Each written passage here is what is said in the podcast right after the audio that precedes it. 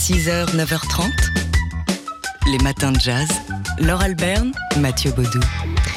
Alors c'est un musicien qu'on connaissait jusque-là comme musicien, François Corneloup, mais qui se révèle euh, aussi photographe et excellent photographe. Et il se révèle dans un livre intitulé Seuil, euh, paru aux éditions Jazz d'Or. Un, livre un peu spécial puisque déjà cet éditeur Jazz d'Or à la base c'est un label de disques et pas un éditeur de livres.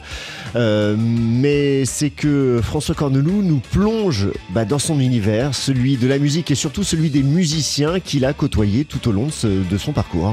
Alors on va l'écouter ici euh, nous expliquer son parti pris, qui était un parti pris euh, naturel. hein. D'abord, j'ai voulu donner un, un certain point de vue de la photographie. En tout cas, mon point de vue de la photographie, c'est-à-dire que ces photographies ne sont pas simplement des, un album de famille de mes, de mes camarades, de mes compagnons musiciens. C'est aussi un choix de photographie et, euh, le plus exigeant possible. Ça raconte aussi euh, que les artistes sont aussi des êtres vivants qui ont leur moment de suspension, qui ont leur moment de, non pas de faiblesse, mais disons de vulnérabilité comme tout être humain. J'ai souhaité les montrer ailleurs que dans le, triomphe euh, euh, de la scène, mais plutôt justement dans, leur propre humanité, les amènent à la scène et font qu'ils ont quelque chose à nous raconter quand ils sont sur scène. Euh, ce qui fait que bah, ça, donne des modèles qui ne posent pas la plupart du temps, qui sont parfois surpris, effectivement, dans des moments d'intimité, des moments de repos, à l'image de Vincent Perani, qu'on peut voir allongé de tout son long, et c'est un grand long, euh, sur un, un canapé. Euh, la plupart des photos, en effet, ont été prises en coulisses. Alors, euh, outre Vincent Perani, il y a Emmanuel, ba Emmanuel Bex, Manu Kodja, Sofia Domanchik, ou encore... Louis Mou- Moutin, Nguyen Lé, euh, Élise Caron ou Géraldine Laurent, tout cela dans un, un très beau noir et blanc. C'est ce qu'il nous disait là, c'est vraiment des moments d'humanité que euh, François Corneloup dans ce livre, donc Seuil, paru aux éditions Jazz d'Or. 6h, 9h30. Les matins de jazz. Laure Alberne, Mathieu Baudou. Alors oui, hier c'était joyeux dans les, les- le couloir, euh, l'open space, en bas de la radio et dans le studio de TSF Jazz. Joyeux avec la venue euh, de- du guitariste suisse Louis Matouté et de son groupe pour présenter euh, le répertoire de son, enfin une partie hein, de son nouvel album Our Folklore qu'il est, venu jouer hier soir sur la scène du Duc des Lombards avec trois sets à 19h30, 21h et 22h30. Avant cela, il était donc dans notre, dans notre studio euh, pour le Daily Express de Jean-Charles Doucan et on a eu droit à deux morceaux, euh, trois, morceaux, morceaux. s'il vous plaît, mesdames, messieurs. Euh, je vous en mets trois euh, que vous pouvez réécouter évidemment dans nos podcasts sur le tsfjazz.com. Et vous pouvez aussi regarder la vidéo puisque l'émission a été entièrement diffusée en Facebook Live. Alors, ça n'a pas été facile, il faut vous le dire, de choisir entre les trois morceaux pour, pour vous proposer de le réécouter ce matin, ce, live.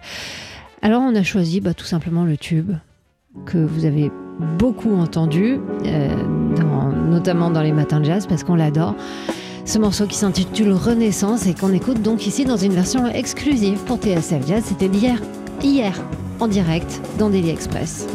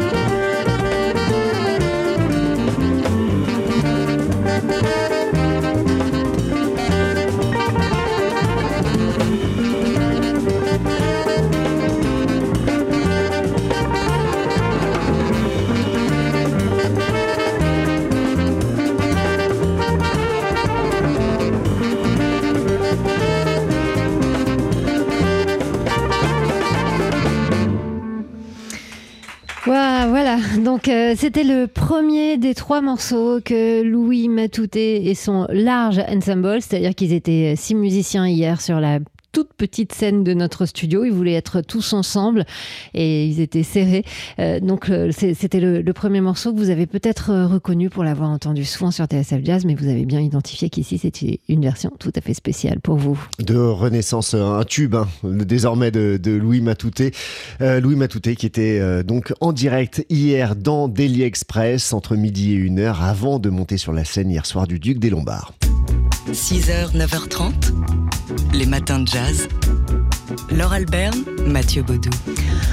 Un opéra pour dire la vie et l'engagement de Malcolm X, voilà qui est plutôt étonnant et ça se passe à Détroit. Oui, première représentation a eu lieu le 14 mai dernier, euh, la semaine dernière, et deux autres sont annoncées pour le 19 et le 22 mai. X, The Life and Times of Malcolm X, c'est donc le titre de cet opéra qui n'est pas une nouveauté, hein. c'est une création euh, qui date des, euh, années 80, qui a été donnée en, en 85-86 et qui est repris donc euh, cet opéra euh, à Détroit en ce moment avec euh, une famille aux manettes, la famille Davis, Anthony Davis, musicien et compositeur, Toulani, librettiste et Christopher, le scénariste. Donc ça, c'est pour l'œuvre. Pour la direction, pour la, mise en scène, c'est Roberto O'Hara qui a choisi de refaire, refaire vivre cet opéra.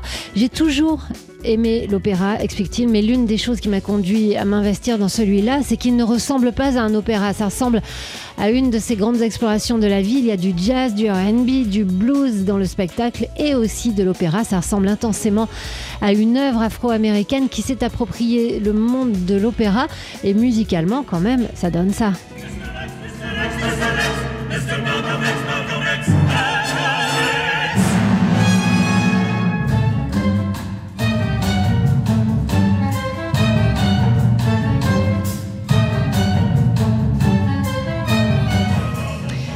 On entend que c'est vraiment un, mélange des deux univers, ce qui a déjà existé hein, dans l'histoire de la musique, euh, comme dans Porgy and Bess, par exemple, pour, citer un, illustre euh, opéra qui intégrait du jazz.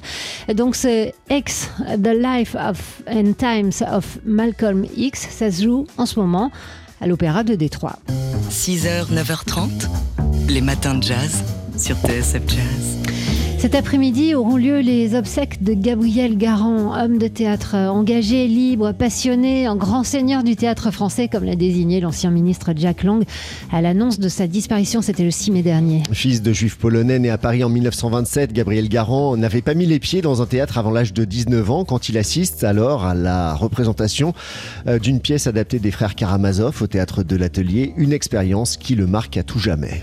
Je découvre une respiration partagée qui circule, une altérité immédiate, directe, et surtout du vivant devant du vivant. C'est ça surtout qui m'agrippe. Et c'est surtout le, portrait d'un homme engagé, corps et âme dans le théâtre qui restera en mémoire. Gabriel Garand est en effet le fondateur du théâtre de la Commune à Aubervilliers en 1965, créant ainsi le premier théâtre populaire permanent en banlieue, promu Centre dramatique national qu'il a dirigé pendant 20 ans. Mais c'est aussi lui qui a créé en 1985 le TILF, le Théâtre international de, la, de langue française. Pour Gabriel Garand, le théâtre était un lieu acharné de la parole vivante, un espace de questionnement sur le lien entre l'espace scénique et les les acteurs qui l'investissent, il fallait qu'ils soient justes et libérateurs, promoteurs de l'émancipation. Ces obsèques se tiendront donc euh, au cimetière parisien de Bagneux, en région parisienne, aujourd'hui à 15h. Les matins de jazz.